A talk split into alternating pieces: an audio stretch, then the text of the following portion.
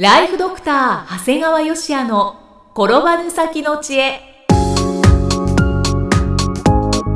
ビジネス勉強マネープラン。介護ライフワークバランス。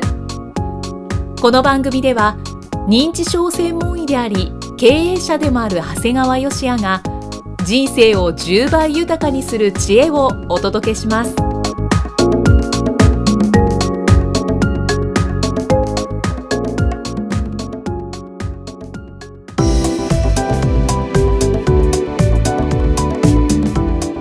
にちは、生きみえです。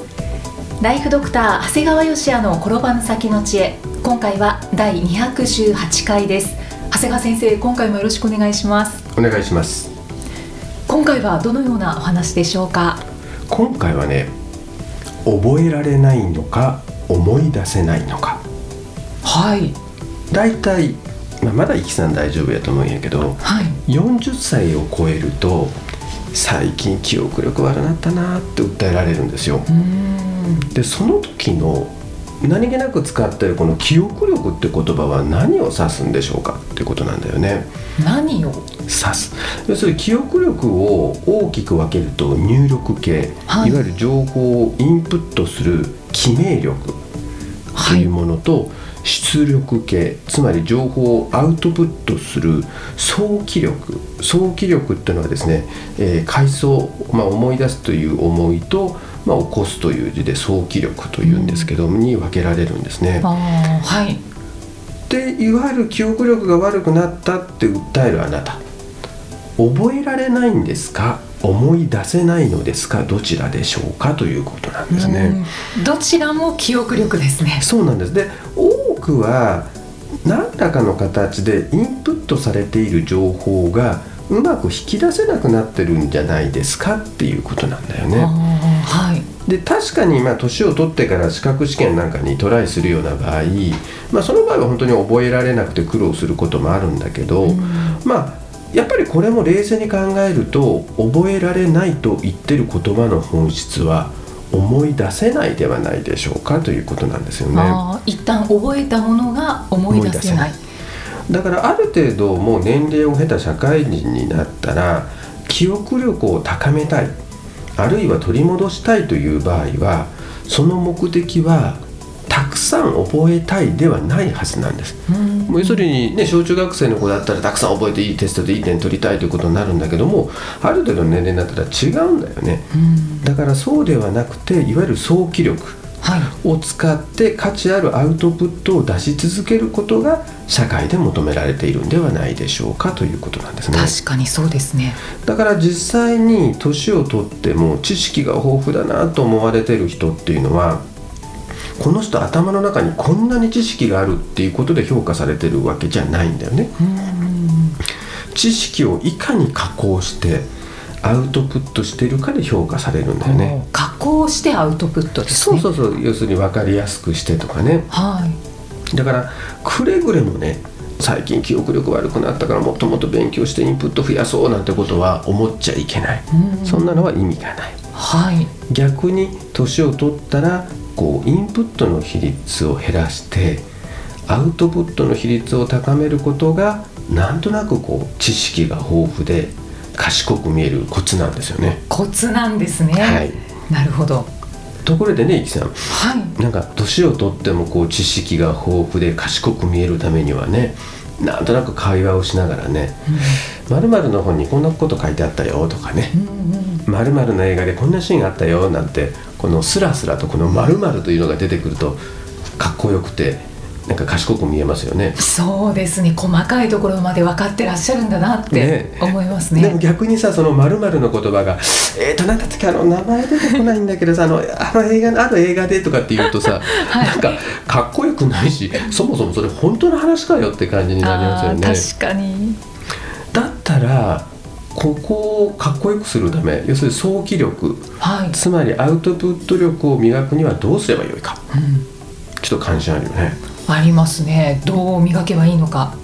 まあ、これはねあんまり簡単ではないんだけど、まあ、ひたすらアウトプットし続けるしかないんだよね。あインプットはほどほどにそうそう。アウトプットし続ける。学みんなね学生時代ってよく勉強してたのよ、でどういうふうに勉強してたかっていうと参考書読むだけじゃなくてひたすら紙に書いてたんだよね。そう覚えながらも書いて覚えながらも書いたりしてたんだよね、はいはい、だから知らないうちにアウトプットしてたんだよね。本当ですね。ね。だから学生時代でもただ参考書読んでたわけじゃないの。一生懸命その書いえ頭の中に入れた知識をこう出して入れて出して入れて出してなんとか記憶にしてたんだよね。必ずしてましたね。ねしてたんだよね、じゃあ社会人になってのアウトプットって何なの？って言ったら、はい、やっぱり日記を書くブログを書く本を書く人前で話す講演をするなんかが代表的なんですよね、はい、だから実際年を経ても聡明でかっこよい人は大体本を書いて講演をしてるわけですよね。これ、うん、長谷川先生ですか？もうそうだよね。大体みんなそうだよね。はい、はい、だから本を書いたり講演をするためには多くの情報をインプットしないと話ができないよね、はい、でもこれって違うね。ただインプットするんじゃなくてアウトプットを前提にしてますから極めて効率的なんだよね。だからやみくもに読むんではなくてあこの本の中のこれ使えるこれ使える使えるだから全部読まないでピックアップしながら読むんだよね。あなるほど。だからねくれぐれもね皆さん気をつけてほしいのは、はい、賢いから本を書いたり講演するわけじゃないよっていうことなのこの人頭がいいからじゃないよって。本を書いて講演してるから賢くなっていくんだよってことなん逆。なんですね。逆なんですね。アウトプットするから記憶力が高まるっていう。はい、記憶力も記名力も高まるし早期力も高まるよってことなんだよね、うんうん、だからまああのといってじゃあ皆さん出版講演してくださいとなかなか、ね、難しいわけですから、はい、だからまず一番簡単なのはインプットした情報あの人に話をするってことがすごい大事、うんうん、だから例えば「こんな話聞いたんだけど知っとる?」とかね、うん、っていうことを家族だとか友達に話をするっていうのはまああのコミュニケーションを深めるという意味でもね僕はすごく意味があるなと思う。うんそうですね、うん、ただあんまりやると迷惑がられるけどね。そうですね。この人どっか行ってくると必ずなんか喋るからうるさいとか大体社長ってそういうとこあるよね。でもそこをうまく話して聞き入らせるっていうコツをつかむとか、もうねそんなこと考えない。それ人のこと考えんでいいんやって。だから僕ら経営者だと、はい、もう社員とかに喋ることがあるじゃない。でその時に前提として別にこいつらが聞いてようが何なのがいいよね。自分が喋る。あ、うん、それでいいんだよそうなんですね、うん、でその中の何かワンフレーズでも聞き手があの覚えててくれたらそれでいいわけだから、うんうん、だからもう逆に言うと自分のためだけに喋ればいいと思うよね、うん、はい、だから家族でもこの間東京行ってさこんなことがあったんだよっていう話すりゃいいんだよ。向こうは。鬱陶しくて全然聞いてなくても喋ってりゃこっちの知識情報になりますからね。はい。アウトプットになりますね。ということです。はい。ということで自分は今ね大体週に診療4日間やって、うん、残り3日は基本的に休みとなってるんだよね。はい。結構優雅でしょ？そうですね。ただその休みに何をしているかっていうとほとんど講演とコンサルに当ててるんですね、まあ、そうですよね。お休みの日もアウトプットをされてるんですよね、そうそう。ほとんど休んでないねだからね。そうですね。だから時々ね、大変ですねって声かけてくれるのね、あれね大変って言葉あんまかけん方がええと思うよ。僕大変で言われて何がと思うよね。自分全然大変じゃないんだもん。全然大変じゃない人に対して大変ですねってある意味失礼だよね。まあそうですね。大変、ね、に見えるってことですね、ね、だからいや俺は楽しいんだけどと思ってね、うん、僕は全く気に苦にならない。特にもう公園は大好きだね。もう趣味の世界だね。あ趣味ですね。とは言いながら、はい、公園始めた頃ね手が震えたんだよね。へ僕知らなかったそんな人間だとは。ある時だからまあ当たり前だけど公演初めての時があるわけじゃん。知らないでいつもの通りふっとマイクを持ったら震えるんですよね。そんなにねドキドキしてたわけでもないんだけどやっぱり心のどっかでは緊張してたんだね、うん、だ最初の頃僕両手でマイク持ってた。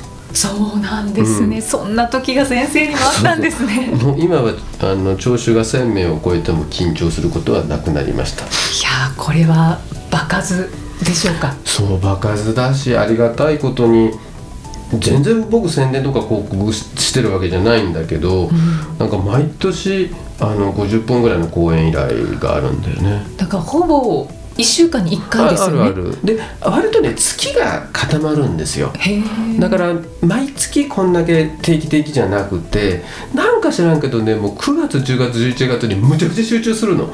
そこでも1年間の半分ぐらいやっちゃうぐらいな感じで特にどうかな10月かな。じゃあこれから忙しいですね。忙しくなる。なんかきっとなんかあれじゃないの？各4月ぐらいに企画会議が始まってさ新年度でじゃあ来年誰呼ぼうちょうど半年先あ10月か11月やねみたいに決まるんじゃない、うん、だから逆に4月とか5月って3、まあ、345ぐらいはちょっと少ないよね。うんはい、でねまあ、あるところで講演をするとまたまるで友達の輪のように次から次へ講演依頼が来るんだよね。友達の輪っていうのがいいですね。そう結果北海道から沖縄と日本全国から。はい、ってことで一応県を行ったところ探出してみたのね、はい、北海道岩手宮城福島栃木茨城埼玉群馬千葉東京神奈川新潟富山石川長野静岡愛知岐阜三重京都大阪兵庫広島福岡長崎宮崎鹿児島愛媛香川沖縄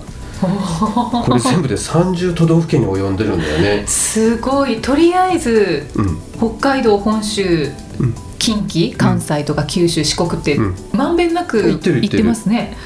だから多くは大体あの1泊2日で出かけますから、まあ、小旅行を楽しんでるとも言えるんだよね。そうですね。いいですね、うん、ここでちょっと宣伝を、はい、もうこれ僕は5年ほど前から NHK の元アナウンサーの矢野香織さんのスピーチコンサルを毎月受けてますから、はい、ですからもうネタは宣伝されてますから結構面白いです。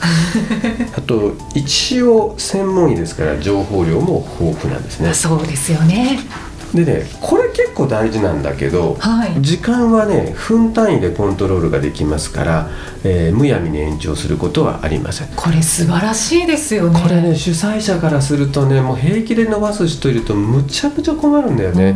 だ僕はもう例えば、えー、3時に終わらせてくださいって言ったらもうもう3時ビタリで終わりますもうじゃあ2時55分にしてくださいって2時55分にできます。素晴らしい。それこそ、えー、2人で講演した時に前の人が伸びちゃって15分先に伸ばされちゃったらじゃあ15分短くしましょうということもできるもんだからだからもう自由自在です。いいですね。頼りになります。で講演テーマは？まあ、一番多いのはやっぱりストップ・ザ・ボケというか認知症になるのならないの、はい、で2番目が、えー、専門医が教える医療介護ちょっと得するお金の話ってこれもかなり人気が、うん、あとは在宅医療で死に方上手みたいなのがありますね。だからあのこれ、まあ、本当に自分の趣味でもあってこれまあ講演しながらお金もらいながら自分自身の認知症予防にもつながってるんだなと思うとね あのすごいいいし、はい、まあ、もちろんお聞きいただいた方のためになるとあの信じておりますので、はい、あのどうぞお気軽に講演依頼いただければありがたいですね。そうですね。詳しくは長谷川先生のホームページをご覧いただきたいですね。そうですね。そこにあのフォーマットがあってそこから送ればまたうちの担当者があのお話しすると思いますので。はい。お気軽にお寄せください。はい。長谷川先生のアウトプットは講演にありということですね。ですね。はい、はい。ありがとうございます。ありがとうございました。では最後に長谷川先生のもう一つの番組をご紹介いたします。タイトルは診療より簡単。ドクターによるドクターのための正しい医療経営の勧めで医療法人ブレイングループが実践し構築した医療経営の方法を余すことなくお伝えしています。えー、こちらは医師歯科医師の方たちがたくさん登録されているのかなと思ったら結構半分ぐらいなんですね。そうだね。あと普通の経営者の人だとかね経営者じゃなくてまあそういうことに、まあ、いずれ自分で独立したいと思うような方も聞いてくださってるみたいですので、うん、まあだったら題名つけるなよと言われるかもしれないんですけどまああえてその題名にしてるんですけどですから逆に関心がある方あの例えば生命保険会社さんだとかこうドクターにこれから売っていきたいというお客さんも見えますので、はい、あのそういう方も聞いていただいてはいいんじゃないかなと思ってます。はい、えー、ただいま定期購読受付中です。ご入会された方に毎月20日にダウンロード形式の音声ファイルと配信内容をまとめたテキストをお届け。そして CD と冊子にして郵送でもお届けします。今なら最初の2ヶ月間は無料でご利用いただけます。無料お試し版の音声ファイルテキストもございますのでぜひご利用ください。詳しくは医師・歯科医師向け経営プロデュースのホームページまたは iTunes ストアでも PDF で番組内容をご紹介していますのでご確認ください。長谷川先生今回もありがとうございました。ありがとうございました。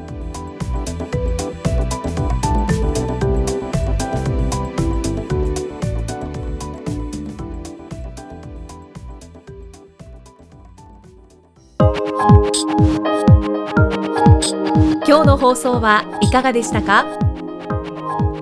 番組ではご感想や長谷川よしあへのご質問をお待ちしています。番組と連動したウェブサイトにあるホームからお申し込みください。URL は http コロンスラッシュスラッシュ brain-gr.com スラッシュ。Podcast スラッシュ http コロンスラッシュスラッシュブレイン -gr.com スラッシュポッドキャストスラッシュです。それではまたお耳にかかりましょう。この番組は提供ライフドクター長谷川芳也。プロデュースキクタスナレーションは生きみえによりお送りいたしました。